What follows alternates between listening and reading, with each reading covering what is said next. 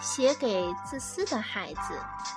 有的小朋友从来不让别人动自己的东西，这样可不好。谁愿意和这种小孩子做朋友呢？试着大方拿出自己的东西和别人一起分享，你就能感受到其中的快乐了。今天我们讲一个快乐泉的故事。不过告诉你，我把自己的糕点分给姥姥吃，反正很好吃哟。传说深山里有一眼快乐泉，谁只要喝上一小口快乐泉的水，就可以快乐地过一辈子。许多人梦想找到它，可是一直没有人成功。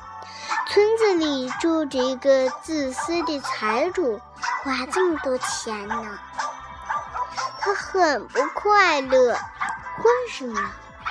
因为他一个朋友都没有。财主决心去找快乐泉。财主连走了好几天。鞋都磨破了，也没发现什么泉水。一天，他在森林里遇到了一位白发老人。财主问：“老头，你知道快乐泉在哪儿吗？”老人捧着胡，捋着胡子，笑眯眯地说。我知道快乐泉在哪儿，不过，不过你得答应我一个条件，我才能告诉你。财主为了找到泉水，便答应了。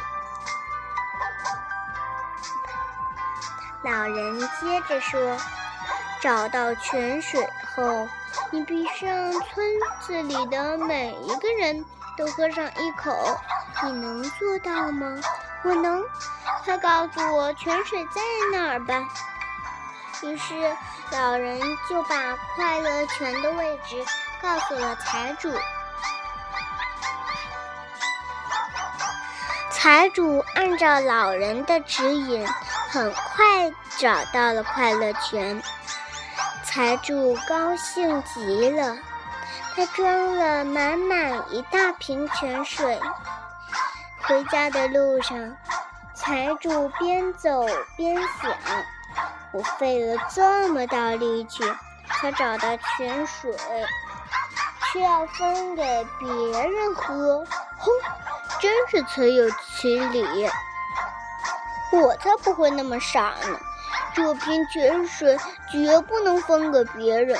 我要把它传下去，让我的子孙世世代代都能得到快乐。剩下的几滴给他们。嗯，没有。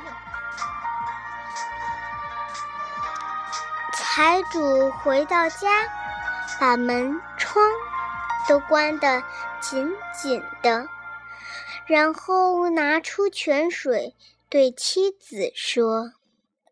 这就是快乐泉的水，我们每人喝一口，剩下的留给子孙后代。这件事儿一定要保密，别让任何人知道。说着，财主打开了瓶盖。奇怪的，奇怪的是，瓶子里倒出来的根本没有水。倒出来的是一张纸条，纸条上写着：“只顾自己快乐的人，永远也得不到快乐。”温馨提示：财主辛辛苦苦找了那么长时间，最后却什么也没有得到，为什么呢？因为财主只。想着自己快乐，不愿意和别人分享，当然不会得到快乐了。小朋友，你愿意和别人分享快乐吗？愿意。这首故事叫什么名字？